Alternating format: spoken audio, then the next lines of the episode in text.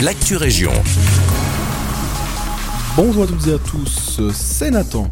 Se soigner grâce à l'air de la ruche, voilà ce que propose Jérémy Trigot, qui est le premier belge à intégrer ce type de traitement.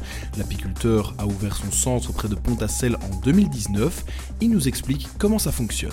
L'air de la ruche, évidemment, c'est une bonbonne d'oxygène, c'est un microclimat.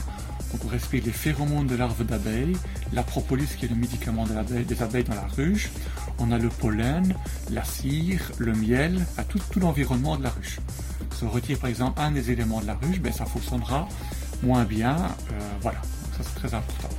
Utiliser les produits de la ruche pour se soigner, c'est ce qu'on appelle l'apithérapie, une méthode de médecine douce où il faut suivre un mode de vie particulier et où l'aspect psychologique a son importance.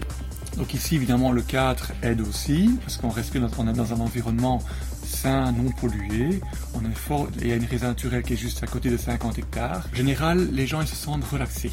Ils viennent ici, on se sent bien, on a envie de rester tellement qu'on est bien. Les gens peuvent même dormir pendant leur séance. Alors au fur et à mesure des séances, on ressent une respiration facilitée.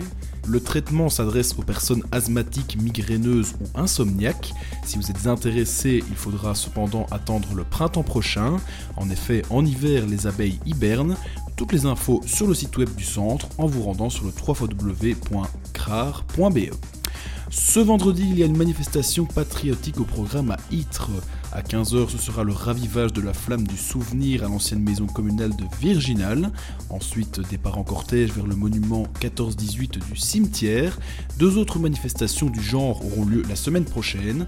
Rendez-vous mardi et jeudi à Ytre.